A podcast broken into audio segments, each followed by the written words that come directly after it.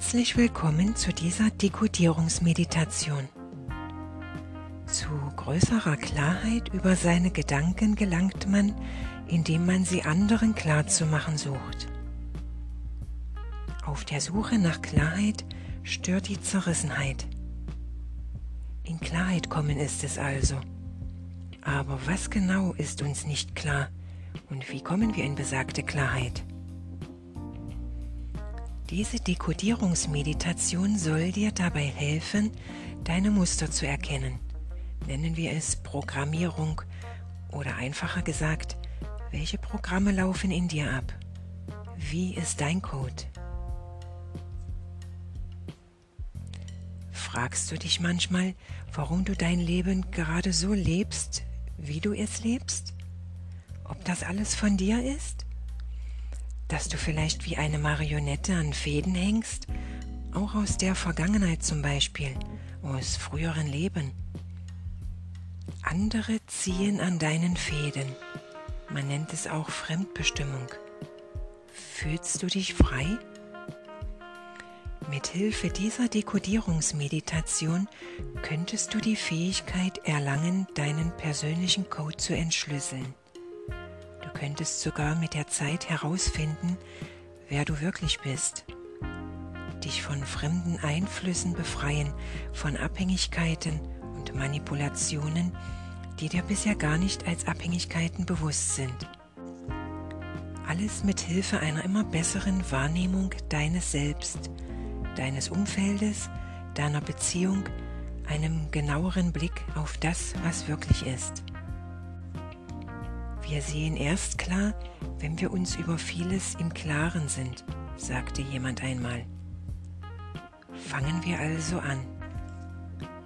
Hör dir die Geschichte an von Yolanda Ritter. Wenn du Parallelen zu deinem Leben entdeckst, könntest du solche Aha-Effekte für dich nutzen.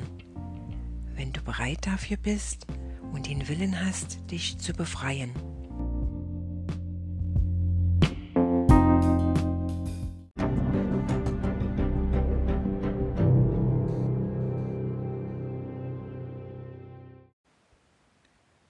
Sie rief mich eines Tages an, sagte nur, ich habe keine andere Wahl.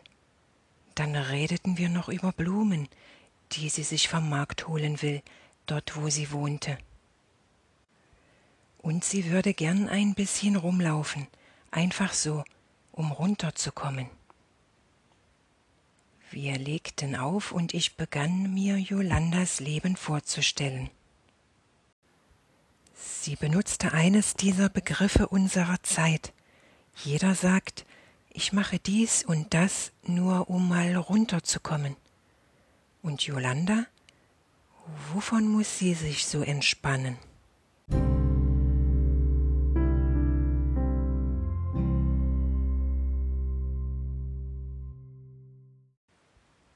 Mir fielen ein paar Dinge ein, die ich von ihr wusste. Gleich nach der Schule machte sie eine Ausbildung in einer Buchhaltung.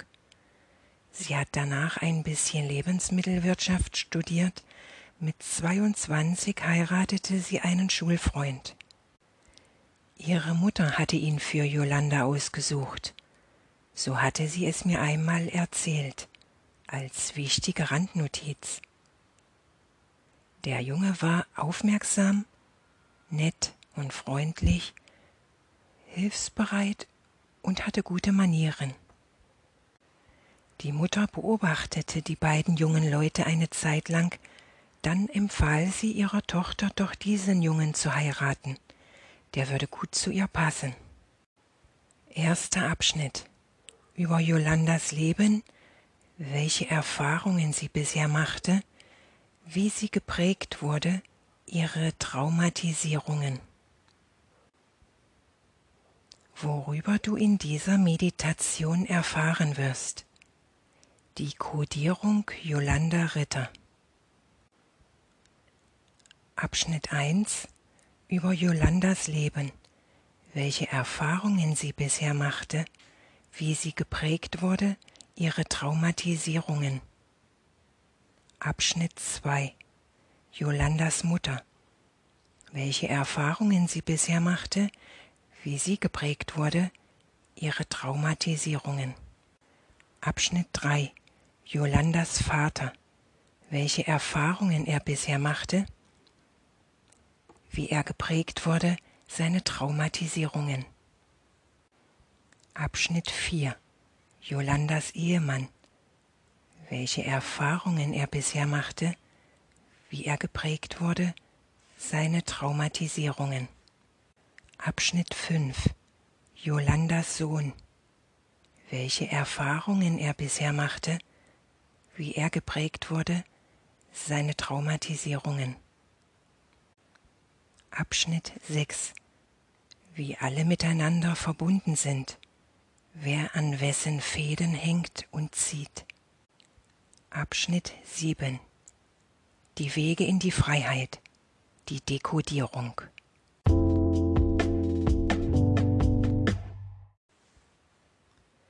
Jolandas Leben, die Kindheit, erster Abschnitt. Sie kommt als ältere von zwei Schwestern zur Welt. Als Säugling fällt sie einmal vom Wickeltisch. Die Mutter hatte sich beim Baden des Kindes kurz umgedreht. So passiert das Missgeschick, was aber zunächst keine sichtbaren Schäden zur Folge hat. Als sie zwei Jahre alt wird, gibt die zwanzigjährige Mutter das kleine Mädchen zu deren Großmutter in Obhut. Ihre Schwester bleibt im elterlichen Haushalt. So wachsen die zwei Geschwister vier Jahre lang getrennt voneinander auf, bis die Großmutter mit nur 57 Jahren an Eierstockkrebs verstirbt. Jolanda kommt in die Schule. Sie lebt jetzt wieder im Elternhaus zusammen mit ihrer Mutter, ihrem Vater und ihrer jüngeren Schwester. Vom Start an ist Jolanda in der Schule sehr ehrgeizig. Ihr Ziel ist immer, an der Leistungsspitze des Jahrgangs zu sein. Dafür macht sie viel. Sie strengt sich an. Wenn andere Kinder draußen spielen und ihre freie Zeit genießen, schließt sie sich in ihr Zimmer ein, holt die kleine Schultafel hervor, den Schwamm, die bunte Kreide und sie spielt Schule, wie sie es nennt. Schule spielen bedeutet, dass Jolanda die erlebten Unterrichtsstunden wiederholt. Den gesamten Lernstoff des Tages noch einmal durcharbeitet. Auf die kleine Tafel schreibt, mit der bunten Kreide alles wieder wegwischt, wieder schreibt. Bis alle Hausaufgaben gemacht sind, der Unterrichtsstoff wiederholt ist. Sie spielt abwechselnd die Rolle der Lehrerin, ihrer Mitschüler und sich selbst. Oft schreibt sie sogar ihre Schulhefte noch einmal ab. Besonders sauber, besonders korrekt, besonders schön. Bis in den Abend hinein. Dann ruft die Mutter zum Abendessen. Jolanda isst dann nie viel. Sie ist ein sehr zierliches kleines Mädchen mit sieben Jahren ohne großen Hunger, eine schlechte Esserin. Sie leidet schon im Kindesalter unter schweren Verdauungsproblemen. Eine Entzündung der Bauchspeicheldrüse macht ihr eine Zeit lang das Leben besonders schwer. Der Schularzt diagnostiziert eine Unterernährung und überweist sie in eine Kinderklinik für Essstörungssymptomatiken. Essen unter Kontrolle. Sie soll ein paar Kilos an Gewicht zulegen. Der sechswöchige Aufenthalt im Zentrum für Kindergesundheit traumatisiert das achtjährige Mädchen.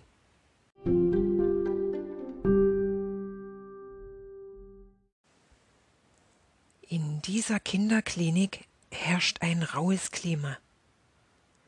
Gleich am Tor zum Eingang prangt ein riesiges Schild.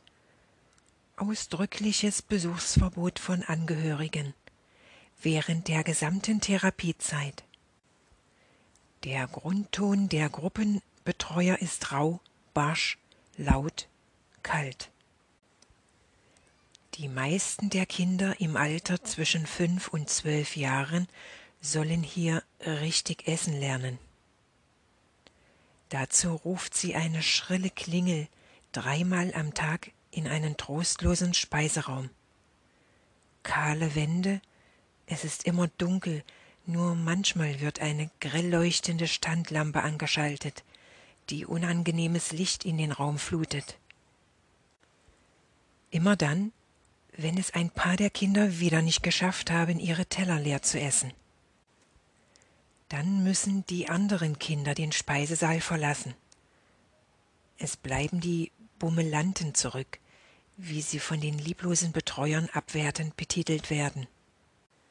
Sie müssen nun unter strenger Aufsicht das restliche Essen auf ihren Tellern essen, koste es so viel Zeit und Mühe, wie es denn koste. Keinen Appetit? Du bist satt? Das schmeckt dir nicht? Iss das auf. Manches der Kinder sitzt im ansonsten leeren Speiseraum zwei Stunden, drei Stunden und länger. Es weint erst laut, dann still vor sich hin. Das Essen inzwischen eiskalt geworden. Schon ein zweites Mal ausgewürgt, ausgekotzt. Dieses verdammte Essen hier, das weder gut schmeckt noch einen besonderen Grad an Nährwert besitzt. Immer nur eine Sorte billiges Weißbrot mit Marmelade und Margarine wird zum Frühstück gereicht. Dazu warme Milch, die immer leicht sauer schmeckt. Da hilft es, wenn man sich zwei große Löffel weißen Zucker reinrührt, brüllt einer der Betreuer demjenigen ins Gesicht, der seine Mimik vorzieht, einfach aus aufsteigendem Ekel, weil der Geschmack dieser Milch einfach grässlich ist. Jolanda muss eines Tages mit ansehen, wie ein Geschwisterpaar im Speiseraum zurückbleibt. Ein zarter Junge und seine kleine Schwester. Beiden schiebt der Betreuer zwei Löffel über den Tisch. Sie werden genötigt, unter Aufsicht ihr gerade ausgewirktes Essen noch einmal zu essen. Es herrscht das Prinzip Angst. Jedes Kind hier fürchtet sich davor, noch länger bleiben zu müssen. Der Aufenthalt wird vom Arzt verlängert. Wenn nicht das vorgeschriebene Zusatzgewicht erreicht wird. Auf diese Tatsache weist ein speckiges Schild gleich am Eingang zum Speisesaal ausdrücklich hin.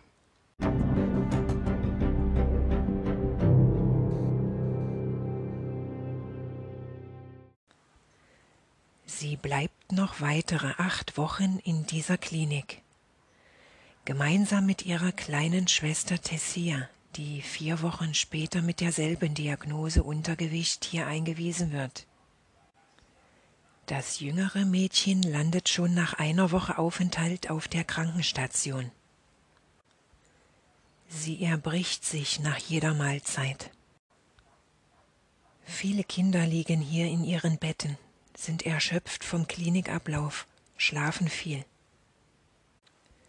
Das hier verabreichte Essen unterscheidet sich kaum von dem aus dem allgemeinen Speiseraum. Es ist die gleiche dicke, klumpige Mehlsoße, die von den Kindern Schlauchboot genannt wird.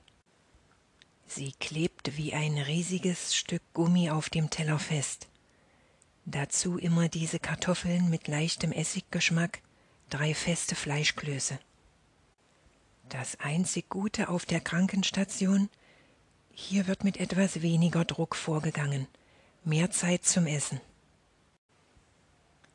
An manchen Tagen darf Jolanda ihre kleine Schwester auf der Station besuchen. Dann hilft sie Tessia heimlich dabei, deren Essen aufzuessen. Nur leere Teller werden als Rückgabe an die Betreuer geduldet. Längst haben sich die Kinder untereinander solidarisiert, unterstützen sich dabei, wenn eines ihr Essen nicht schafft.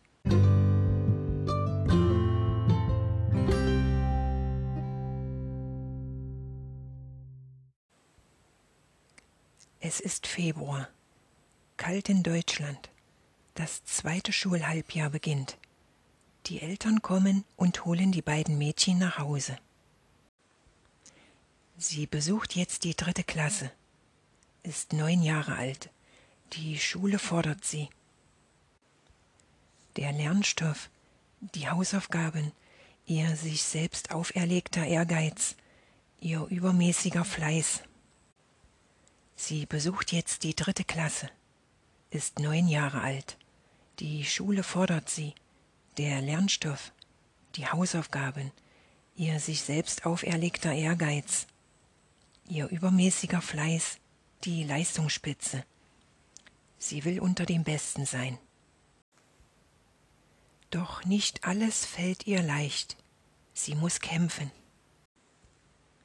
Es kommt eine weitere Herausforderung in ihr Leben. Ihr sportliches Talent führt sie in eine Gymnastikgruppe.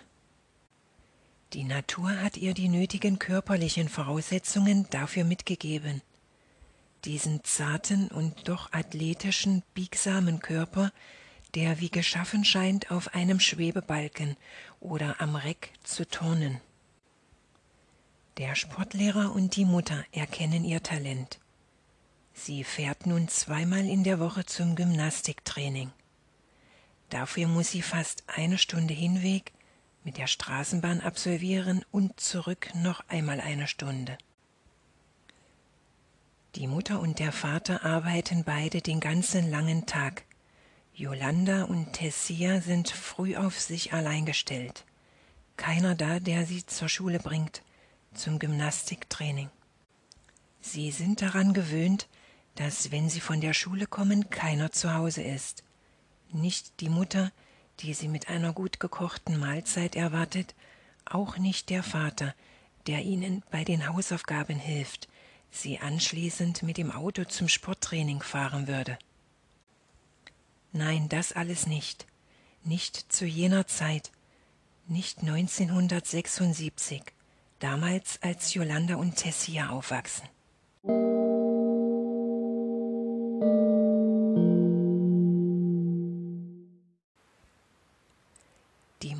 Arbeitet als Buchhalterin für eine Baufirma. Sie hat studiert, als die beiden Mädchen noch klein sind. Abends, nachts, da saß sie über den Büchern, lernte Bilanzen auszuwerten, Beträge zu buchen.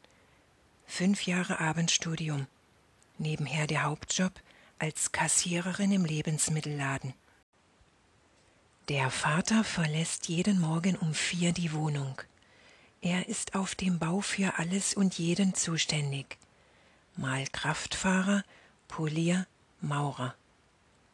Manchmal nachts klingelt es Sturm in der Wohnung. Ring, ring, ring, ring. Ein Mann brüllt Waggons, Waggons. Jolanda hört ihren Vater zurückbrüllen. Ich komme runter, warte. Dann zieht er sich schnell an und die Tür fällt ins Schloss. Jolanda liegt dann immer lange wach. Sie fragt sich besorgt, wo die Männer wohl hinfahren mitten in der Nacht. Wir laden Waggons ab, auf dem Bahnhof, erklärt ihr der Vater.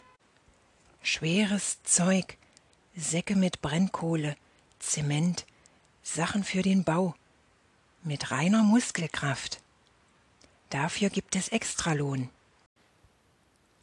Wenn der Vater davon erzählt, sieht Jolanda so ein Blitzen in seinen Augen.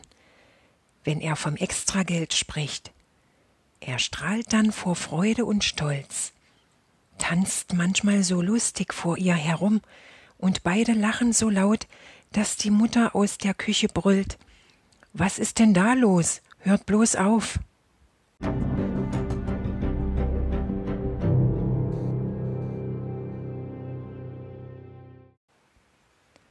Nächsten Teil erfährst du, was Jolanda im Gymnastikkurs widerfährt und wie es in der Schule weitergeht.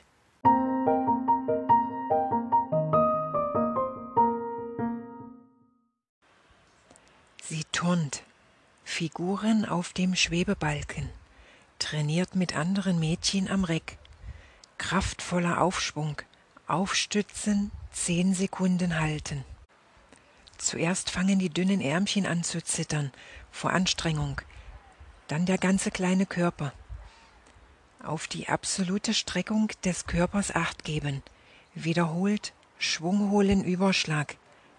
Der Trainer ruft gelangweilt, nochmal bitte. 20, 30 Überschläge folgen. Dann ist endlich Pause. 15 Minuten sind kurz. Die 25 Mädchen im Alter zwischen 6 und 11 Jahren haben jetzt keine Zeit miteinander zu sprechen, herumzualbern, sich vielleicht lustige Begebenheiten aus ihrem Schulalltag zu erzählen. Nur schnell einen langen Schluck aus der mitgebrachten Trinkflasche nehmen. Erdbeersirup mit Wasser oder Mandarinengeschmack. 15 Minuten sind es nur.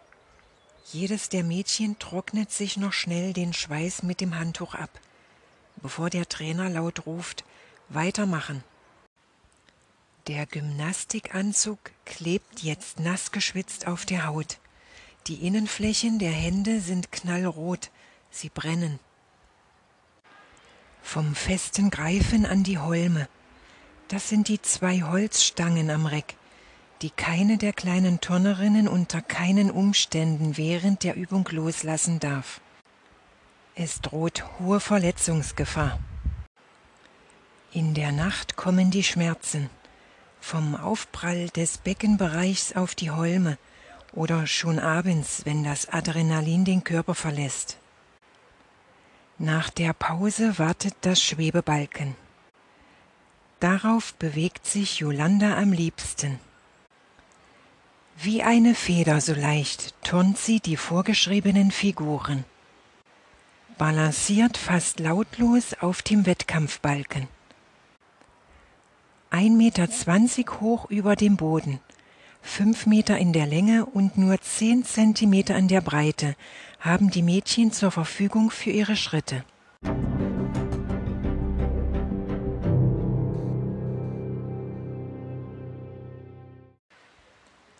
Das Training ist hart.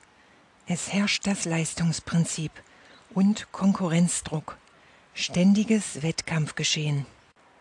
Eine der großen Wunden des Menschen wird hier schmerzhaft berührt.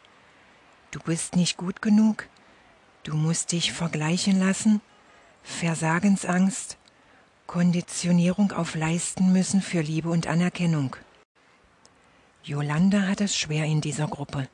Sie turnt zwar gut, ist aber anfangs nicht unter den Besten. Andere haben mehr Kraft am Reck und Kondition. Ein Mädchen ist besonders gut und wird von den Trainern hofiert, bevorzugt behandelt. Dazu kommt, dass sie von einem älteren Mädchen in der Gruppe wegen ihrer roten Haare aufgezogen wird. Na, Rotfuchs, ruft dieses Mädchen hinter ihr her. Oder Hey, Jolanda, regnet es schon wieder? Deine Haare fangen ja an zu rosten. An solchen Tagen fehlt ihr dann im Training die Kraft. Sie kann sich gar nicht auf die Schritte konzentrieren, die nötig sind auf dem Schwebebalken. Sie macht dann Fehler. Und der Trainer ruft, Jolanda, das war nicht gut. Nochmal bitte. In Jolanda kommt dann dieses schlechte Gefühl hoch. Es fängt an im Bauch. Dann quält es sich nach oben bis zum Hals. Dort bleibt es stecken, wie ein dicker Kloß. Es geht einfach nicht weg. Auch wenn sie turnt, bleibt es da. Es fühlt sich so an, als ob sie jemand mit der Faust in den Bauch geboxt hätte. Sie will am liebsten laut aufschreien oder weinen. Aber jetzt muss sie turnen. Dieses Gefühl soll verschwinden. Sie ärgert sich, dass es da ist und nicht weggehen will. Wenn sie auf dem Heimweg ist, in der Straßenbahn sitzt und sich in der Fensterscheibe spiegelt, dann starrt sie auf ihre roten Haare und Tränen schießen aus ihren Augen. Sie kann sie überhaupt nicht aufhalten. Sie fließen aus ihr heraus, nicht einfach nur aus ihren Augen, aus dem ganzen Körper, so kommt es ihr vor. Eine ganz tiefe Verzweiflung ergreift sie. Sie schämt sich auch, weil sie einfach so in der Straßenbahn weint. Die anderen Leute schauen sie so komisch an. Sie spürt ihre Blicke, schaut aber nicht zurück. Sie macht so, als ob sie aus dem Fenster schaut, aber sie sieht dort überhaupt nichts. Ihr Gesicht ist voll Tränen. Wenn sie zu Hause angekommen ist, versucht sie ganz leise die Wohnungstür aufzuschließen. Keiner soll sie so sehen, mit verweinten Augen. Die sind dann ganz dick geworden, aufgequollen. Sie stellt ihren Rucksack im Flur ab, zieht ihre Jacke aus, die Schuhe und hört die Mutter mit dem Vater im Wohnzimmer laut diskutieren. Über die Arbeit. Oft streiten sich die Eltern über alles Mögliche. Jolanda hört da gar nicht mehr hin. Es ist spät. Sie hat auch meistens keinen Hunger mehr. Sie schleicht dann in ihr Kinderzimmer, das sie sich mit ihrer jüngeren Schwester teilt. Das Zimmer ist sehr klein. Der Platz reicht nur für einen Schrank, ein Bett und einen Schlafsessel. Das ist ein Sessel, den sie ausklappen kann. Sie muss nur ganz fest an einer Schlaufe ziehen, dann bewegen sich zwei dicke Schaumgummipolster auf sie zu und fallen vor ihren Füßen zu Boden. Sie fand das damals so lustig, wie sie nur an dieser Schlaufe ziehen muss und aus dem Sessel ein Bett wird. Damals, als die Eltern die beiden Schwestern fragten, wer denn nun das Bett und wer von ihnen den Schlafsessel haben möchte, da hat sie sich sofort für diesen Sessel entschieden und Tessia für das Bett. Sie ist jetzt zehn Jahre alt. In der nächsten Folge erfährst du, wie sich Yolanda im Gymnastiktraining schwer verletzt. Überall ist Blut. Und sie kommt in die fünfte Klasse.